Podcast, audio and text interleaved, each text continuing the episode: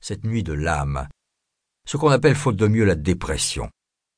Comme chacun sait, la formule complète est dépression nerveuse, comme s'il s'agissait simplement des nerfs.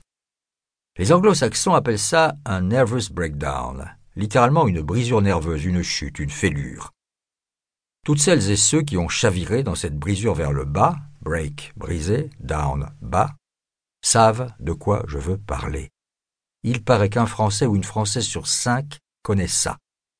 Et puisque je crois que j'ai appris à raconter les choses, je vais leur dire comment c'était. Je vais dire aussi qu'on peut en sortir, qu'on peut remonter, que la brisure se referme. Quant aux autres, qui n'ont pas été brisés, eh bien que ce récit puisse leur faire comprendre à quoi ça ressemble et pourquoi, lorsqu'ils sont confrontés à ce mystère, il est nécessaire qu'ils fassent preuve de beaucoup de patience, de compréhension et d'amour. J'ai longtemps hésité avant de me décider à faire le récit de la brisure. J'avais d'autres plans d'écriture, d'autres projets. Et puis c'était derrière moi tout ça. Et puis j'avais assez parlé de moi dans d'autres livres, et puis peut-être n'osais-je pas. Mais c'est idiot, tu dois oser. C'est ainsi que tu as procédé jusqu'ici. Ce que tu as vécu, tu l'as parfois réinventé, enjolivé et transformé, et tu as alors appelé ça des romans. Mais parfois, tu as raconté une chose vécue sans fiction, sans faire appel à l'imaginaire. Tes chemins d'écriture ont été dessinés de cette manière, raconter la vie, la tienne, avec cette ambition, cette prétention que le lecteur s'y retrouve, et que de ta petite expérience personnelle ressorte, si tu as su l'exprimer, une autre connaissance, plus universelle, que ta lectrice, ton lecteur se dise Eh bien c'est moi ça, je connais, je me reconnais et qu'il demeure ainsi ce que tu as souhaité qu'il soit, ta sœur, ton frère.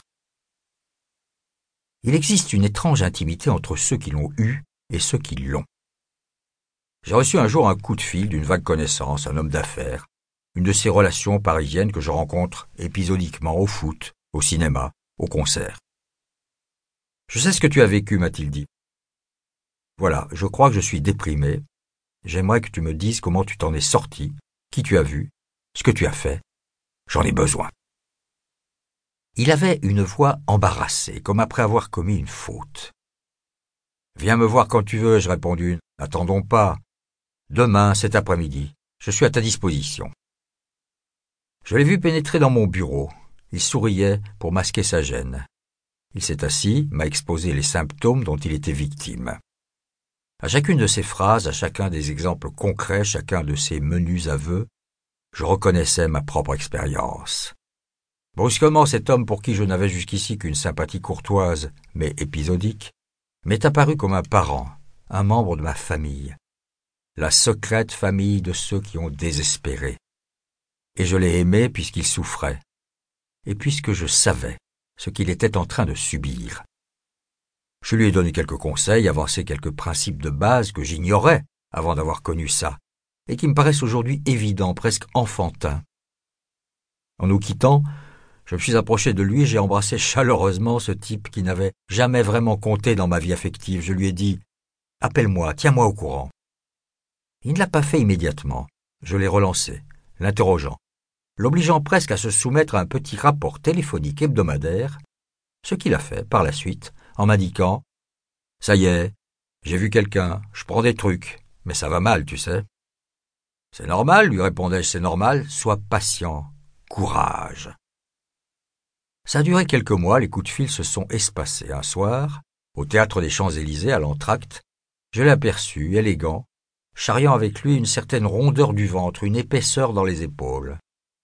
Il s'est avancé vers moi et son sourire transmettait une fraîcheur nouvelle. Il avait retrouvé l'étincelle perdue, la petite paillette de gaieté qui révèle la différence entre celui qui plonge dans le noir et celui ou celle qui a sorti sa tête de l'eau sombre et redécouvre la simple et irrésistible pulsion de la vie. C'est lui, cette fois, qui m'a pris dans ses bras. Ça va mieux, tu sais, a-t-il murmuré dans mon oreille. Je suis en train d'en sortir. Je suis heureux pour toi, lui ai-je dit. J'aurais tellement aimé pouvoir accomplir le même geste de solidarité à l'égard de Bernard, un véritable ami, lui, qui s'est tué d'un coup de fusil pendant l'hiver à la stupéfaction.